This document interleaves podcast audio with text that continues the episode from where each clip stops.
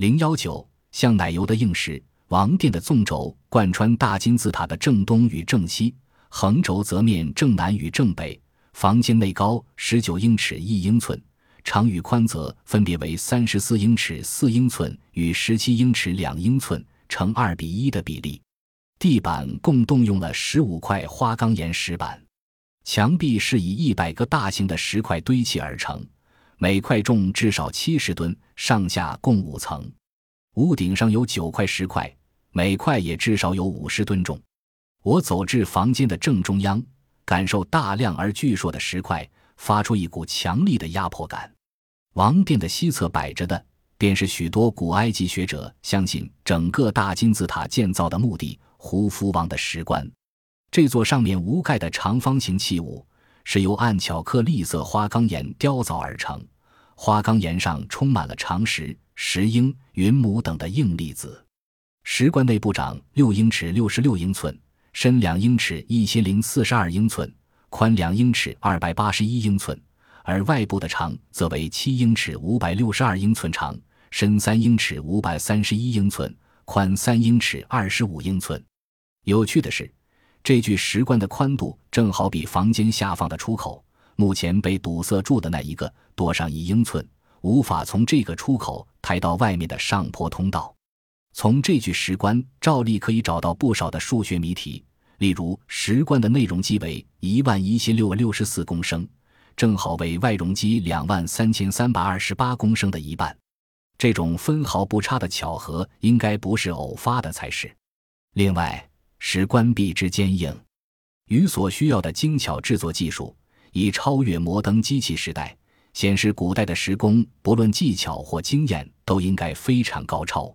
弗林德·培崔在仔细调查过大金字塔以后，带着几分懊恼的认定，古代石工一定有一些工具是一直到最近才重新被我们发明出来的。培崔仔细测量后，发现石棺必须用一条至少长八英尺的直锯。从大块花岗岩上剪裁下来，由于花岗岩的硬度非常高，他只能假设这些锯子至少应该是用铜，理论上当时所知最坚硬的金属做刀片，并在切点上镶以宝石。从工作的特性来看，这宝石应该为钻石才对。但是由于钻石非常稀少，在当时的埃及并不存在，使得我们无法骤下结论。至于石棺内部挖空的工程技术，更加令人费解，因为在难度上，这工作比将岩石从石基上锯下更上一层楼。裴崔设想，当时埃及工人的工作情形是这样的：他们使用的不是直线，而为圆形的锯子，将加工时用刀刃设定为圆筒状，拉扯之间逐渐切入石块，造成一个内槽，然后将槽内的石头敲碎取出。而逐渐扩大内部的空心部分，这是最节省力气的工作方式。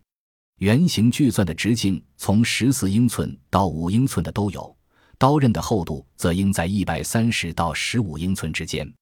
当然，裴崔也承认，古埃及学者从来没有发现过镶钻的锯子或钻子。但是，在仔细检查过石棺后，他认为动用过这类工具的痕迹非常明显。使他不得不推断，这类东西必定存在无疑。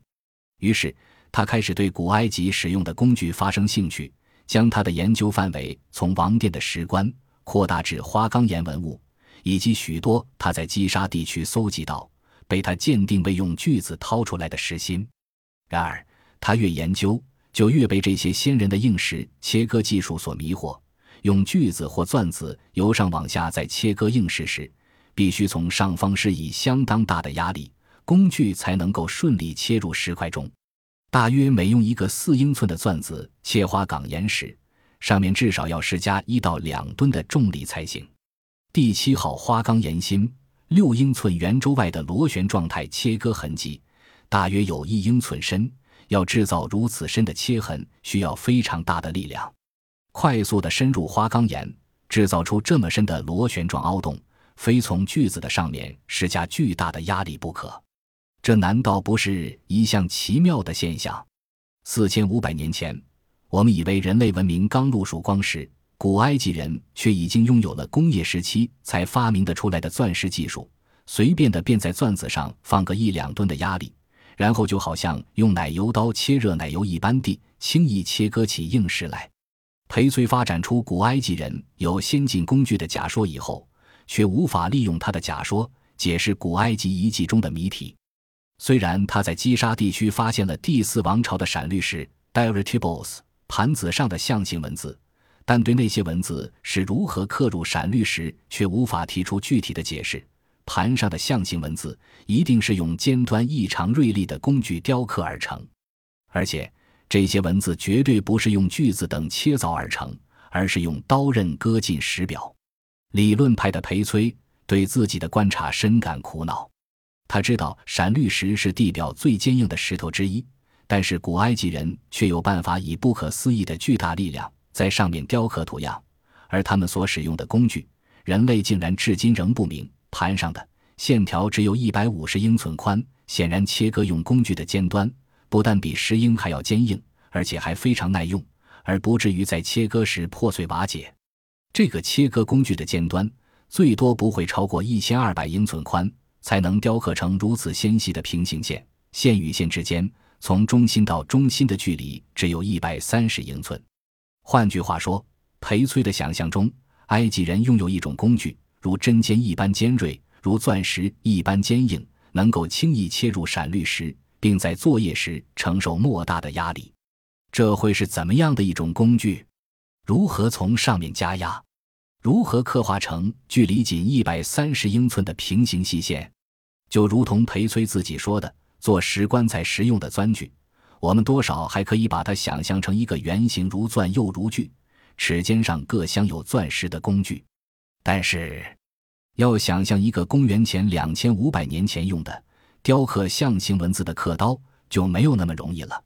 尤其如果我们不承认古埃及的技术能力比学者专家们所认定的要高得多的话，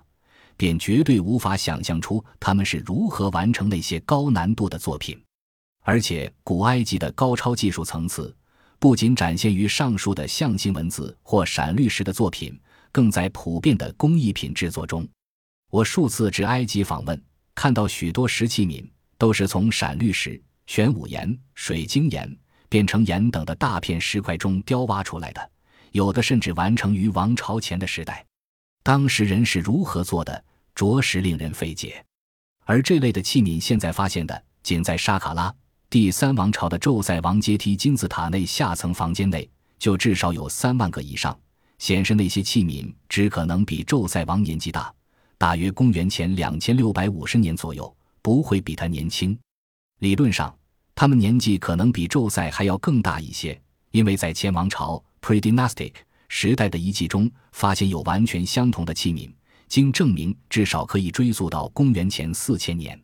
而我们知道，埃及自上古以来便一直有将家宝世世代代传给子孙的传统。所以，这些器皿产生的年岁可能比公元前四千年还久远。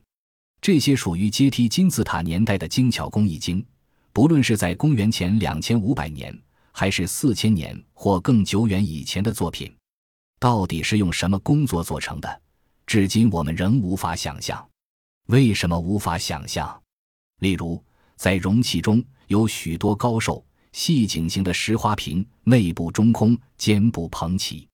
但是至今为止，人类应该还没有发明任何工具，能够在创造一个细长而美丽的颈部线条后，还能够深入颈部，在膨起的肩部线条内部创造出一个圆润的空间。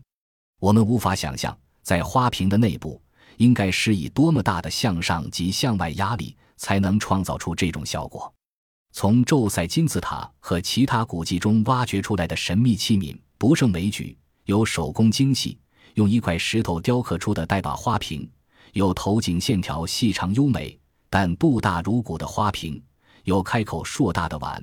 也有似乎必须用显微镜才能够完成的玻璃器皿，更有以岩片做成奇妙的车轮形物品，从两头向内侧弯曲，边缘薄如纸一般。最令人惊叹不已的是，这些石质器皿不论外观或内部制作都精致细腻。互相接续的曲线与曲线之间完全吻合，而表面光滑至极，完全看不出有任何道具使用的痕迹。这些器皿不但无法以今日所知的古代埃及工艺技术水准复制，即使用现在最先进的碳化钨钢工具，也无法做出如此高艺术水准的艺术品。换句话说，我们不得不推论，古埃及拥有我们至今尚不知晓的秘密技术。我站在王殿中，面朝西，也就是同时被古埃及和玛雅文明都视为死亡的方向。我将两手轻轻放在那几乎所有古埃及学者都认为胡夫王的遗体曾睡过的石棺边缘，往棺材黑暗的底部望去。房间的电灯光线昏暗，无法照到棺底。只见浮尘如黄金色的云朵一般漂浮在棺内。